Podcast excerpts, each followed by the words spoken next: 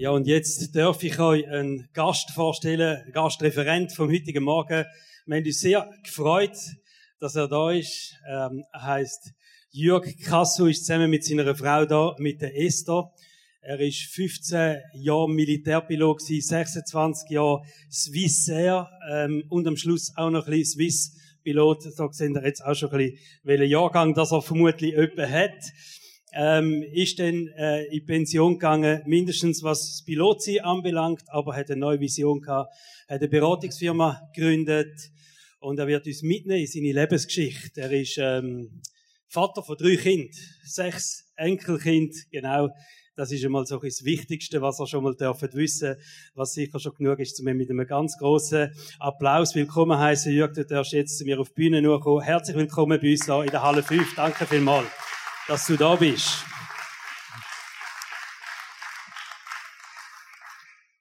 Ja, wir freuen uns. Er bringt den Flüger mit. Wunderbar. Das ja. Bubenherz juckt gerade, aber ich lade dich jetzt da allein auf der Bühne. Danke ja. dir. Ich weiß nicht, wenn ihr da gekommen sind, ich bin mit dem Flüger gekommen. Unsere geistliche Heimat, kann ich vielleicht noch sagen, ist die Freievangelische Gemeinde Efretiken. Und unsere richtige Heimat ist Weislingen, Wieslig. Also wir sind aus der Region. Wir reden nicht ganz den gleichen Dialekt, aber unsere Enkelin, eine von den Enkelinnen hat gerade gesagt, der Thurgauer Dialekt sei für sie der schönste Dialekt. Und wenn sie mal gross sind, dann zügeln sie in Thurgau. Ja, jetzt erzähle ich am besten, wenn ich überhaupt zur Flügerei gekommen bin. Ich bin als Kind und als Teenager schon interessiert an der Flügerei. Das ist aber nicht übermäßig. Ich hätte nie gedacht, dass ich mal äh, könnte einen Beruf ergreifen, der mit der Flügerei irgendetwas zu tun hätte. Dann ist aber ein Kollege aus dem Gimmi in die Schule gekommen und hat gesagt, dass es da so eine flügerische Vorschulung gäbe für ältere Teenager und dass man da praktisch gratis können lernen fliegen. Und das hat mich dann also schon interessiert. Ich habe mich erkundigt, was das ist, ich habe mich angemeldet, ich bin zugelassen worden und als ich 17 war, habe ich auf so einem Beagle Pub gelernt fliegen. Und das hat mir sehr gut gefallen. Ein Jahr später habe ich bereits Privatpilotenprüfe gehabt, bevor ich auch Auto fahren konnte ich habe mich dann auch im Militär als Pilotenanwärter ausheben lassen. Und als ich 21 war, bin, ich auf Logano Magadino eingerückt und habe auf so einem P3, Pilatus P3, die militärische Grundausbildung gemacht. Und anschließend ist es dann bereits zügig vorwärts gegangen, Jetumschulung auf Vampire zuerst und dann auf Venom. Und man sieht auch diesen Fotos an, das ist schon ziemlich lang Zeit her. Äh, zu der Zeit, wo wir mit diesen Flugzeugen umeinander geflogen sind, sind die Flugzeuge in anderen Ländern schon längstens im Museum gestanden. Ich bin in dieser Zeit von der Flügerschule bin ich fast am Stück mit kleinen Unterbrüchen 57 Wochen im Militär gewesen, bis zur Brevetierung als Militärpilot. Und dann habe ich mich entscheiden, ob ich will Berufsmilitärpilot werden oder Linienpilot bei der Swiss, bei der Swissair oder zurück ins Studium weiter studieren. Und ich habe mich dann für Swissair entschieden und bin Linienpilot geworden. Aber nebenbei bin ich 15 Jahre lang parallel immer noch im Militär geflogen. Und das heißt, dass ich 15 Jahre lang jedes Jahr sechs Wochen Militärdienst gemacht habe als Pilot in einer Hunter-Staffel und die Staffel ist spezialisiert auf Erdkampf. Erdkampf bedeutet, dass wir äh, speziell trainiert haben, Erdziele am Boden anzugreifen mit Kanonen, Bomben und Raketen. Bei der Swiss habe ich dann angefangen als Co-Pilot auf DC-9, wo ich 24 war. Und ein paar Jahre später ist es weitergegangen auf den Airbus A310. Und das ist ein sehr interessantes Flugzeug. Das ist das erste voll elektronische Flugzeug das modernste in den 80er Jahren, was es überhaupt gegeben hat. Das ist voll elektronisch mit Glascockpit. Es hat also keine mechanische Uhren mit Uhreninstrument, sondern reine Flachbildschirme. Als ich 37 war, bin, ich Kapitän geworden, zuerst auf Kurzstrecke auf dem Fokker 100, ein paar Jahre später auf dem Airbus A320. Dann, noch später, bin ich auf Langstrecke gekommen, auf dem MD-11 und ganz am Schluss noch zwei Jahre auf dem Airbus A330. Und dann im Jahr 2004, ich bin hier gerade gut 50 gewesen, habe ich mich ganz zurückgezogen aus der Flügerei. Ich habe eine sehr schöne Zeit in der Flügerei erlebt. Und ich denke da zum Beispiel auch an die Militärflügerei, wo wir noch äh, so tief und schnell und lärmig haben können umeinander fliegen, wie es nur gegangen ist, fast ohne Einschränkungen. Ich habe wunderschöne Erinnerungen zum Beispiel an Tiefflüge im Gebirge. Auch wenn wir mit äh, im Flugverband um die, die Berge umgetanzt sind. Ich habe schöne Erinnerungen an Tiefflüge über Gletscher, durch enge Täler. Oder auch Akrobatikflüge im Flugverband, ähnlich wie Patrouille Suisse, nur nicht so präzise. Oder ich erinnere mich auch an sehr romantische Flüge beim Sonnenuntergang über der geschlossenen Wolkendecke über dem Mittelland und so weiter. All die Bilder, die ich, oder die meisten von diesen Bildern, die ich zeige, das sind also Symbolbilder, die euch helfen sollen, dass ihr besser versteht, von was ich rede.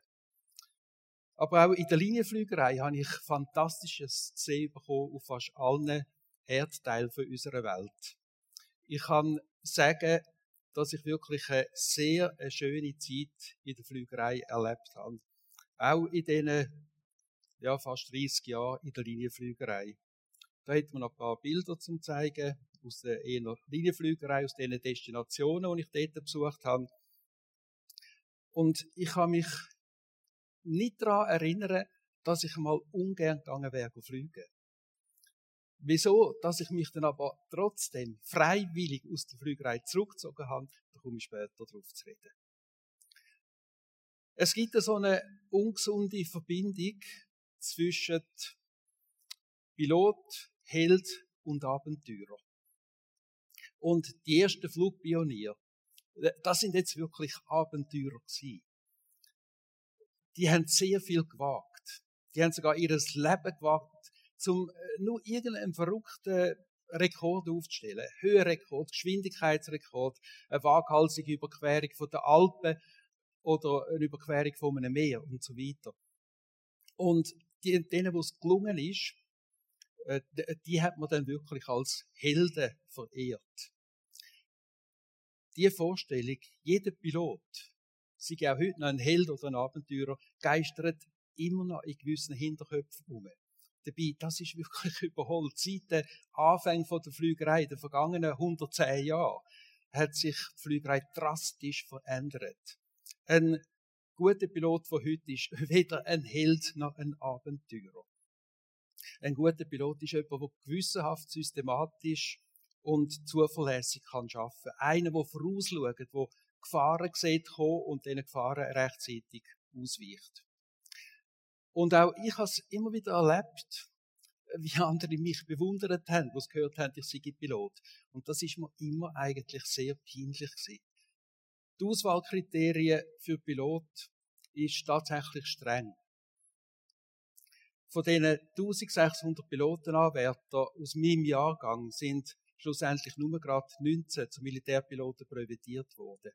Und äh, da könnte man sich ja schon etwas einbilden drauf. Aber mir ist von Anfang an klar gewesen, dass ich ja nichts dafür kann, dass ich kerngesund bin, dass ich nicht farbenblind bin und dass ich nicht zu einer Risikogruppe von psychischen Störungen gehöre und so weiter. Also ich habe einfach Glück gehabt, oder besser gesagt, mein Schöpfer hat mich so gemacht, dass ich Kriterien erfüllt habe und dass ich auch die Selektion bestanden habe. Und dass mir das nicht in den Kopf gestiegen ist, hat Gott auch vorgesorgt gehabt. Während der ganzen Ausbildungszeit im Militär und auch nachher bei der Swissair habe ich immer so Phasen gehabt, wo ich näher am Scheitern bin. Mir ist es nie zu wohl geworden. Ich habe immer hart müssen schaffen, dass ich die bringen können, die verlangt worden ist. Und vielleicht gerade, weil ich öppen mal eben an meine Grenzen gestoßen bin, bin ich auch offen gewesen für den Glauben. Als jüngerer Co-Pilot habe ich mich mit dem Glauben befasst, habe mir einfach Gedanken gemacht über das Leben. Und verschiedene gläubige Arbeitskollegen haben mich auch noch lustig gemacht, neugierig gemacht auf das, was in der Bibel steht. Und ich habe angefangen, in der Bibel zu lesen und habe über das Evangelium nachgedacht. Und es ist mir dann bald einmal aufgegangen, wie eigentlich ein Christ sollte leben können. Und ich habe gemerkt, dass ich das aus mir raus gar nicht fertig bringe. Und wenn ich so auf mein Leben geschaut habe, was ich mir alles geleistet habe, ist für mich klar geworden, dass es für Gott keine Veranlassung gibt, mich so, wie ich bin, in den Himmel aufzunehmen. Und da habe ich vor Gott kapituliert. Ich habe meine ganzen Unzulänglichkeiten, mein Versagen, meine Schuld, meine konkreten Sünden Jesus Christus bekennt und Vergebung gebeten und habe ihm ganz bewusst mein Leben anvertraut. Und von dem Moment an habe ich gewusst, dass ich jetzt ein Kind Gottes bin. Und ich habe gewusst, dass ich jetzt einen Vater im Himmel habe, der für mich sorgen will. Und von da an habe ich es mir zu gewonnen gemacht, Gott zu bitten, dass er mich auf jedem Flug soll begleiten Dass er alles unter seiner Kontrolle soll behalten. Auch wenn ich mit meinen Staffelkollegen dann im Militär geflogen bin, habe ich immer Gott darum gebeten, dass er uns beschützt, dass er uns einen unfallfreien Flugtag schenkt. Und ich habe es ein paar Mal, ich habe einiges erlebt. Im Militär und in der Zivilflügerei, wo Gott wirklich aktiv eingegriffen hat. Und speziell in der Militärflügerei hat es immer wieder nicht ganz ungefährliche Situationen gegeben. Fast Kollisionen. Wenn wieder mal ein Schatten durch den Flugverband durchgekuscht ist und man das Sportflugzeug einfach nicht gesehen haben kommen. Oder gefährliche Situationen bei Erdangriff. Oder ungemütliche Flüge bei äh, schlechtem Wetter und wenig Treibstoff im Tank. Auch tragische Momente hat es immer mal wieder gegeben, wenn halt wieder mal ein tödlicher Unfall passiert ist. Und während meiner Flügerschule ist zum Beispiel mein eigener Fluglehrer tödlich verunglückt.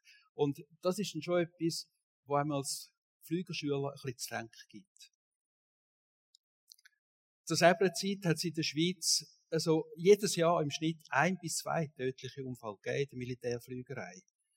Und auch in meinem allerersten Staffeldienst, also als ich gerade fertig bin als Flügerschüler, in die Staffel eingeteilt worden bin, ist gerade einer von meinen neuen Staffelkollegen tödlich verunglückt in der allerersten Woche, wo ich mit meiner Staffel gemacht habe. Wir sind da am Nachmittag die ganze Staffel miteinander ausgerückt zu einer grossen Übung. Zwölf Flugzeuge sind gestartet und sind nur noch elf zurückgekommen. Und das sind schon Vorfälle, wo in einer Staffel auch nicht einfach so zu verdauen sind. Aber von dann an, und das ist also schon eher etwas Außergewöhnliches in den weiteren 15 Jahren, als ich da dabei war, ist kein einziger tödlicher Unfall mehr passiert in unserer Staffel. Es war wie wenn ein besonderer Schutz und ein besonderer Segen auf der Staffel gelegen wäre. Dann einmal ist doch in dieser Zeit ein Vorfall passiert, wo gerade so gut hätte können tödlich ausgehen. Zwei Kollegen aus meiner Staffel sind im Luzerner Hinterland im Einsatz gewesen. Sie haben Übungsangriff gegen den Boden geflogen. Das sind Angriffe auf so ausgeleitete Ziel am Boden, wo man natürlich dann keine scharfe Munition verwendet.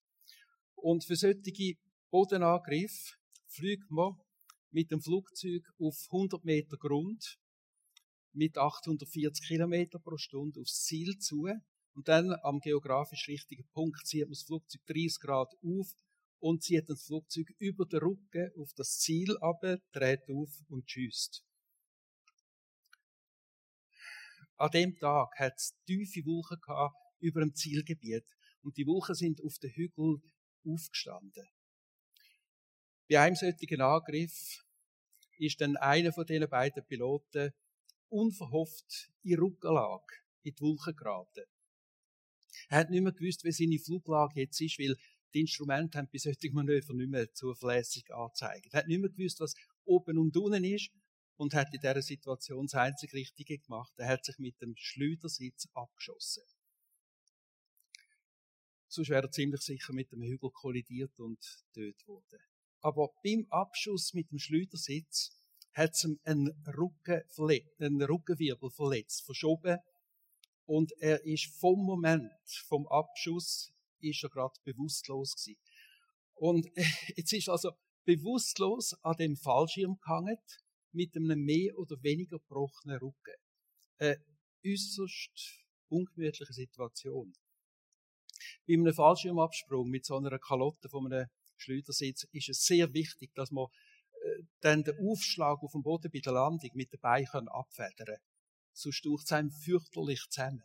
Aber genau das hat er ja nicht mehr machen können, weil er bewusstlos war. Und wenn sie jetzt bei der Landung noch so zusammengestaucht hätte, dann hätte es also sehr gut können sein, dass er dann an Querschnitt gelähmt gewesen wäre. Und jetzt ist Folgendes passiert. Er ist auf einem Bahnhof gelandet. Ein Bahnhof etwa der auf dem Bild.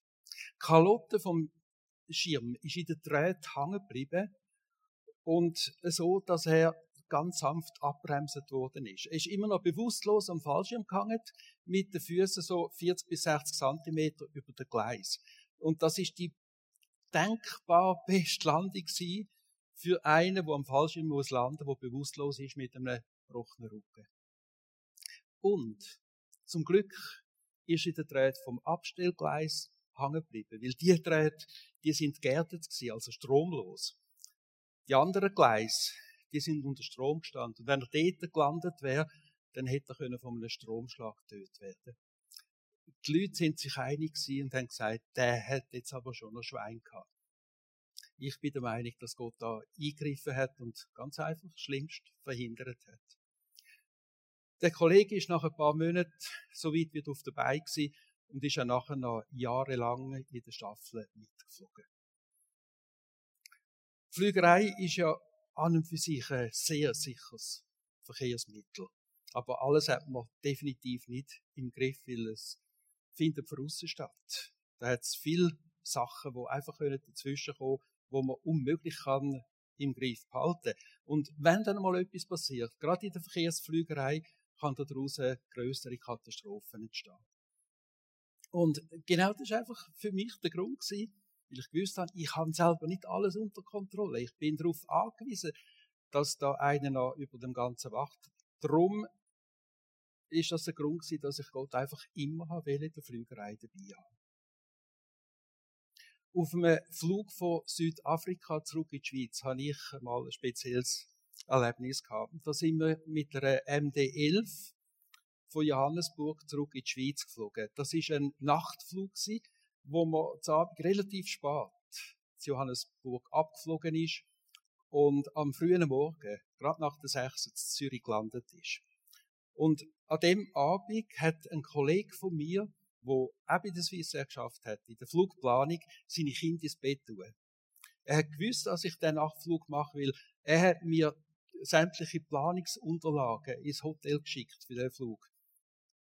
Bevor er dann vier Abend hat, dann ist er heimgegangen, hat seine Kinder ins Bett da, hat mit ihnen bettet und wo er mit ihnen bettet hat, hat er einfach das tiefe, feste Bedürfnis gehabt, auch noch für meinen Flug zu beten. Das hat er vorher noch nie gehabt. Wir sind also zu Johannesburg gestartet und sind zügig auf 11.000 Meter hochgestiegen. Alles ist wie meistens normal und ruhig verlaufen. Wir haben uns eingestellt auf einen schönen, ruhigen Nachtflug. Wir haben auch in Ruhe noch das Erstklassmenü geniessen bei uns im Cockpit vorne. Die Kabinencrew ist so langsam fertig mit dem Service.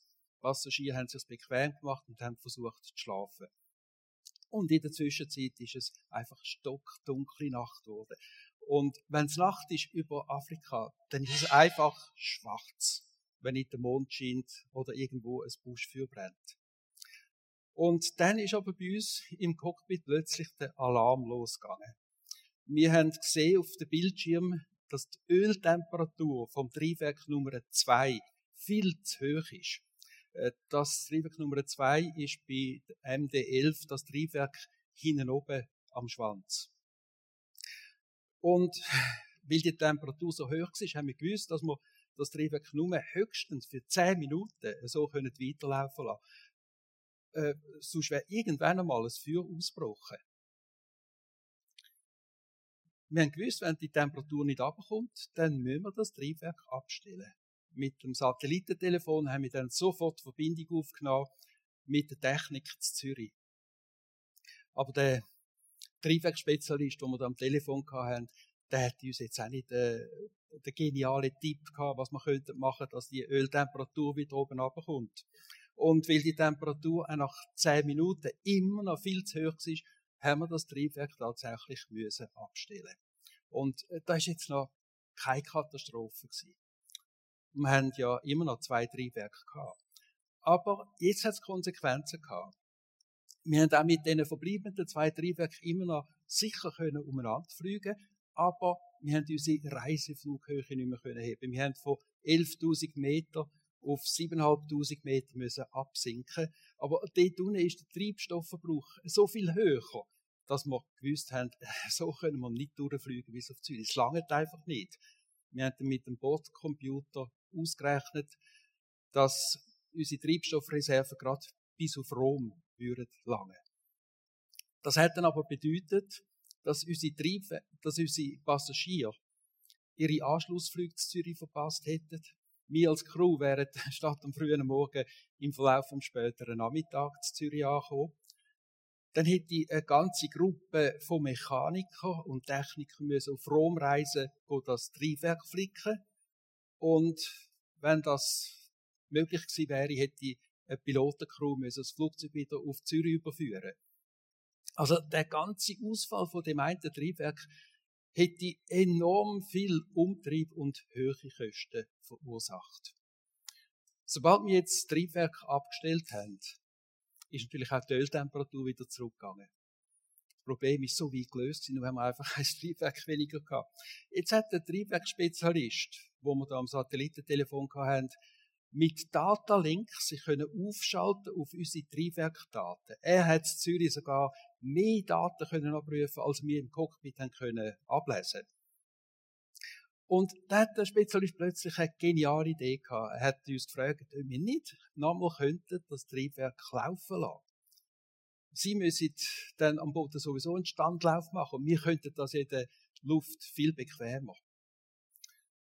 Und wenn wir das Triebwerk laufen lösen, können er anhand von diesen Daten, die er ablesen kann, vielleicht herausfinden, wo denn die Ursache ist, wieso dass die Öltemperatur so oben rausläuft. Wir sind einverstanden gewesen und haben das Triebwerk wieder gestartet. Und dann haben wir natürlich ganz gespannt zugeschaut, wie die Öltemperatur langsam wieder angestiegen ist. Und nach einiger Zeit ist sie halt dann auf dem gleichen Stand gewesen, wie die Öltemperatur den anderen zwei Triebwerken. Und jetzt haben wir erwartet, dass sie weiter steigt, wieder in den Bereich ein, wo wir gewusst haben, dann müssen wir es definitiv abstellen. Und jetzt ist etwas Außergewöhnliches passiert. Die Temperatur ist gar nicht mehr weiter angestiegen. Sie ist schön dort geblieben, im grünen Bereich, so dass auch der Triebwerksspezialist zum Staunen nicht mehr rausgekommen ist. Er hat das nicht können begreifen, hat keine Erklärung gehabt, wieso das, jetzt so ist. Wir haben dann nachher abgewartet, ob es wirklich konstant so bleibt. Und es ist geblieben. Dann sind wir wieder so schnell wie möglich auf unsere 11.000 Meter gestiegen und sind ganz normal heimgeflogen bis auf Zürich. Weder Kabinencrew noch Passagiere haben irgendetwas mitbekommen von dem Vorfall. In Zürich hat man dann das Triebwerk ganz genau angeschaut. Und man hat festgestellt, dass eine Klappe im Ölsystem einen Riss hatte, einen mechanischen Riss. Und durch den Riss ist die Klappe im Ölsystem in einer falschen Position stehen geblieben, so dass Öl nicht über den Ölkühler ins Triebwerk geflossen ist, sondern vom Öltank direkt ins Triebwerk und zurück. Und darum ist klar ist das Öl natürlich immer heißer geworden. Jetzt, wo wir das Triebwerk in der Luft abgestellt haben, hat sich die Klappe offenbar losgerissen aus der falschen Stellung und ist auch in der richtigen Stellung stehen geblieben, wo wir es wieder laufen lassen haben. Und darum ist die Öltemperatur natürlich dann auf dem richtigen Wert stehen geblieben. Das ist für Mechaniker, die das Triebwerk untersucht haben, ein einzigartiger Fall gewesen. Das haben sie eigentlich äh, also noch nie gesehen und haben äh, nicht genau begriffen, wie das jetzt gegangen ist. Und äh, ich habe einfach gemerkt, wie genial Gott da kann eingreifen. Nur schon, dass der Mechaniker, wo wir da am Satellitentelefon hatten, die Idee hatte, dass man das Triebwerk nochmal könnte starten, dass man durch das den Standlauf vom Boden kann sparen, ist eine Idee gewesen, die von Gott eingegeben war. Es ist ein gewaltiger Fall gewesen. Und mir hat es einfach gezeigt, wie Gott für seine Kinder sorgt. Wie das einfach genial ist, wenn man einen Vater im Himmel hat und für meinen Kollegen, der mit seinen Kindern zusammen noch extra für meinen Flug gebetet hat, ist das ein sehr spezielles Gebetserlebnis gewesen. Und jetzt nochmal ein anderes eindrückliches Erlebnis aus der Linienflügerei. Wir sind da auch mit einer MD-11 zu Zürich parat gestanden für einen Flug auf Nairobi, Kenia. Es ist ein schöner, lauer Sommerabend. Die Sonne ist gerade am Horizont untergegangen aber es ist immer noch taghell. Wir sind also zu Zürich-Loten auf der Piste 34. Das ist die Piste, die Richtung Norden zeigt. Parat gestanden für den Takeoff. Wir haben auf die Starterlaubnis gewartet. Und auf dieser geplanten Abflugroute wären wir ein paar Kilometer geradeaus geflogen, hätten dann links abgerollt, Richtung Süden, über Gotthard, über die Alpen, Richtung Afrika. Und dann haben wir die Startbewilligung bekommen. Ich habe die Leistungshebel angeschoben, die Triebwerke haben aufgehüllt und haben vollen Schub abgegeben. Wir sind immer schneller geworden. Und dann kurz vor dem Abheben, das Bugrad ist bereits in der Luft habe ich einen riesen Vogel gesehen, direkt auf mich zufliegen. Und der ist jetzt wirklich über meinen Kopf, über das Cockpit hier verschwunden. Und es ist mir noch der Gedanke gekommen, das könnte jetzt aber knapp werden mit dem Triebwerk hinten oben. Da hat schon einen riesen Knall gegeben und das ganze Flugzeug hat angefangen zu vibrieren. Jetzt, äh, das ist ein Fischreiher gewesen, und der hat das Triebwerk Nummer zwei voll getroffen und schwer beschädigt. Und das war klar gewesen, dass wir so nicht auf Afrika fliegen können. Wenn in dieser Flugphase eben zum Beispiel vom Abheben ein Triebwerk abstellt, ausfällt, ist das schon eine relativ heikle Phase. Und man muss schnell und richtig reagieren, sonst könnte es daraus tatsächlich eine Katastrophe geben. Aber prinzipiell ist es möglich, mit jedem mehrmotorigen Verkehrsflugzeug sicher durch alle Flugphasen durchzusteuern, auch wenn im dümmsten Moment ein Triebwerk sollte ausfallen und für so einen Fall, wenn das beim Start passiert, gibt es natürlich dann auch ein Notverfahren. Also eine spezielle Abflugroute. Weil das Flugzeug dann nicht mehr so gut steigt, fliegt man dann natürlich dort durch, wo die Hindernisse am wenigsten hoch sind. Und wir sind dann nicht wie vorgesehen links abbogen, sondern rechts über die Region Schaffhausen zum Bodensee. Wir haben dann über dem Bodensee und im Schwarzwald rund 20 Tonnen Kerosin müssen abladen. Das muss man leider, weil man sonst schwer wäre für die Landung. Das Landefahrwerk würde das nicht aushalten. Anschließend haben wir uns für den Anflug und die Landung mit nur zwei Triebwerken parat gemacht. Und wo wir dann im Anflug sind, haben wir schon gesehen, wie die Feuerwehr und die Ambulanzen mit Blaulicht bereits links und rechts von der Piste parat gestanden sind. Aber braucht haben wir es nicht. Es ist alles problemlos abgelaufen. Wenigstens für uns Passagiere haben einmal müssen in Zürich übernachten und haben am anderen Tag können auf Nairobi abfliegen mit einer anderen Maschine.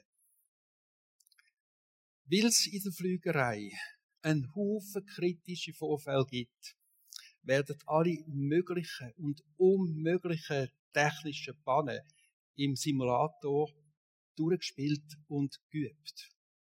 Und jeder Pilot geht darum mindestens zweimal pro Jahr einen ganzen Tag in Simulator.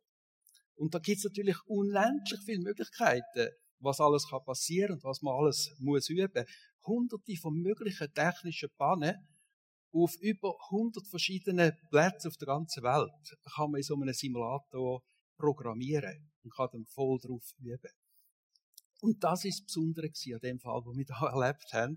Mein Co-Pilot ist drei Tage vorher und ich bin zwei Tage vorher im Simulator gewesen. Und da fliegt man neben einer zweieinhalbstündigen Session, ein Prüfungsflug zur Erneuerung der Lizenz, auch noch ein, ein Übungsprogramm, wo gerade noch mal so lang geht, auch zweieinhalb Stunden. Und in dem Übungsprogramm werden eben die besonders heiklen technischen Bahnen geübt. Und alle sechs Monate, wenn alle Piloten das ganze Gore das Programm absolviert hat, kommt wieder ein neues Programm. Und das Mal ist Folgendes auf dem Programm gestanden. Simuliert wurde ist ein Flug von Zürich auf Afrika. Start auf der Piste 34 Richtung Norden. Im Moment vom Abheben ein Vogelschlag, wo das Triebwerk Nummer 2 schwer beschädigt hat. Weitersteigen mit den verbleibenden zwei Triebwerken über die Region Schaffhausen, Bodensee und Triebwerk, äh, Treibstoffablassen über dem Schwarzwald, Landung von der Gegenrichtung. Also wir beide, der Co-Pilot und ich, wir haben genau das können trainieren, was uns zwei respektive drei Tage später in der Wirklichkeit passiert ist. Auch das ist für mich mehr als ein Zufall. Das hat mir gezeigt, wie fürsorglich das Gott mit seinen Kindern umgeht. Es zeigt vor allem einfach, wie gut dass man dran ist, wenn man weiß, dass es im Himmel einen Vater hat, der für einen sorgt. Das sind ein paar Erlebnisse aus der Flügerei. Und ich habe auch sonst ab und zu Erlebnisse gehabt, wo Gott eingegriffen hat, im Großen oder im Kleinen, manchmal ist es sogar lustig gewesen. Aber meistens sind meine Einsätze eigentlich ganz problemlos und Gott nicht abgelaufen. Ich habe wirklich 30 wunderschöne Jahre erlebt in der Flügerei. Und darum habe ich auch wunderschöne Erinnerungen daran. Aber jetzt komme ich nochmal darauf zurück, wieso, dass ich dann überhaupt nicht von der Flügerei zurückgezogen habe, wenn ich so ein begeisterter Pilot bin. Es hat direkt etwas zu tun, dass, ich, dass mir einfach klar geworden ist, wo ich 30 bin, dass es einen lebendigen Gott gibt. Und dass mir klar geworden ist, dass Jesus Christus eben für meine Defizite, für meine Schuld, für meine Sünden vor Gott für mich gestorben ist. Und die Hinwendung zu Jesus Christus hat mein Leben von Grund auf einfach verändert.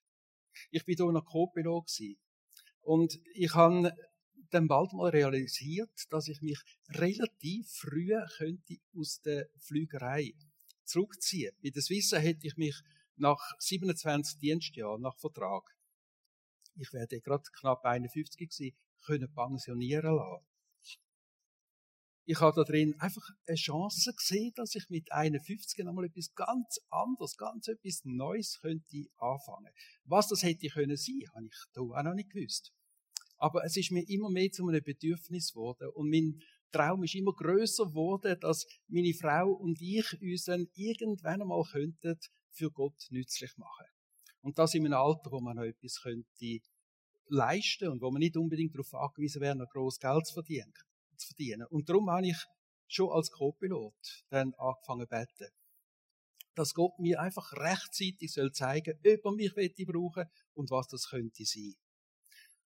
Im Jahr 2001 ist dann leider das Grounding von der Swissair dazwischen gekommen.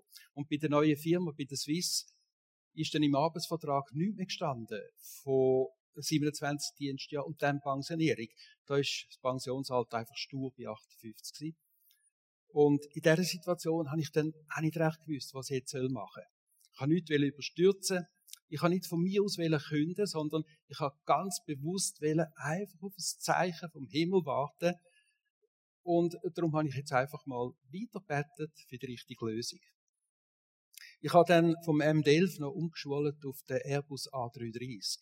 Und normalerweise muss man nach so einer Umschulung noch ein paar Jahre auf dem Flugzeugtyp weiterfliegen, weil sich die Umschulung sonst nicht rendiert haben für die Firma, rein finanziell. Aber mit in dieser Umschulung rein, hat dann Swiss von sich aus allen Piloten das Angebot gemacht. Jeder, der sich künden lässt und die Firma verlässt, der kommen eine Abfindung über. Und da haben wir gewusst, das ist jetzt das Zeichen vom Himmel, dass wir diese Chance sollen beim Schopf packen. Und im April 2004 habe ich dann den Beruf als Pilot ganz aufgegeben. Nicht nach 27 Dienstjahren, sondern schon nach 26,5. Also es ist wirklich auf das rausgekommen. Und seit über 17 Jahren habe ich jetzt nie mehr selber das Flugzeug gesteuert. Und ich werde eigentlich regelmäßig dann gefragt, ja, ob ich dann jetzt gar nicht mehr fliege. Auch nicht mehr mit Sportflugzeug. Ja, ich habe ganz aufgehört. Und äh, zwar weil einfach auch die Art von Flügerei, wo man das ernsthaft betreiben, seriös, das braucht einfach einen besonderen Aufwand, finanziell und vor allem auch zeitlich. Und die Finanzen und auch die Zeit will ich lieber ins Reich von Gott investieren. Direkt nach dem Ausstieg aus der Flügerei bin ich dann zu 50 Prozent von unserer freien evangelischen Gemeinde ehrenamtlich, also ohne Lohn, angestellt worden. Ich habe als Vorsteher von der Gemeinde den Pfarrer entlastet. Und durch die Anstellung bin ich immer mehr in einen geistlichen Dienst gewachsen. Ich habe immer mehr Anfragen für einen Predigtdienst bekommen, auch aus den umliegenden Gemeinden bis weit über die Region aus. Und darum bin ich jetzt schon mehr als 17 Jahre immer wieder regelmäßig als Laienprediger engagiert. Durch ein Missverständnis bin ich auch noch zum ERF gekommen, zum christlichen Radio. Beim Live-Channel ist ein neuer Radioprediger gesucht worden. Und äh, da hat eine Person, die im ERF-Team geschafft hat, mich vorgeschlagen, die gemeint hat, ich sei der Pfarrer von der FG Frätiken. Und dass ein Theologe gesucht wird, habe ich selber gar nicht gewusst. Aber ich habe zugesagt, weil ich gefunden habe, das ist sicher eine spannende Sache. Erst nach einem Jahr haben sie bei mir dann gemerkt, dass ich eigentlich gar nicht der bin, was sie gemeint haben, ich sei. Aber da habe ich immer wieder nachgefragt. Und der Dienst kann ich jetzt auch schon mehr als zehn Jahre machen. Und so ist der Traum wahr geworden, dass ich mich für Gott kann können nützlich machen, zusammen mit meiner Frau und auf eine Art und Weise, wenn ich mir das zum Voraus nicht hätte können ausdenken. Ein Traum ist wahr geworden, wo ich aber auch mehr als 15 Jahre dafür gebetet habe und Geduld gehabt habe, bis es so weit war. Es hat mich nie mehr zurückgezogen in die Flügerei. In der Zwischenzeit wäre ich auch schon einige Jahre pensioniert. Ich habe wunderschöne Erinnerungen an diese Zeit, aber ich bin so ausgefüllt mit dieser neuen Tätigkeit seit 17 Jahren, dass ich den Entschluss, Flügerei zu verlassen, nie bereut habe. Nur etwas habe ich mir bis heute nicht abgewöhnen Ich schaue auch heute nach jedem Flugzeug nach, wo, ich, wo am Himmel auftaucht. Ich tue noch beten zum Abschluss. Himmlischer Vater, Jesus Christus, du bist ein wunderbarer Gott. Und es ist so gut zu wissen, dass da einer wacht, dass man einen kann anrufen kann. Einer, der die Macht hat, ins Leben einzugreifen. Und ich danke dir, dass du nicht einfach ein Gott bist, der weit weg ist, wo man nur vom Hören sagen können kennen, sondern von, auch von dem können erkennen, was für ein Gott bist, indem du eingreifst in unser Leben hier. Und Herr, hilf uns doch, dass wir es dir zur Verfügung stellen, dass wir dich machen lassen und dass wir dich können gross machen durch unser Leben, weil du uns begleitest und eingreifst. Dir gehört alle Ehre. Amen.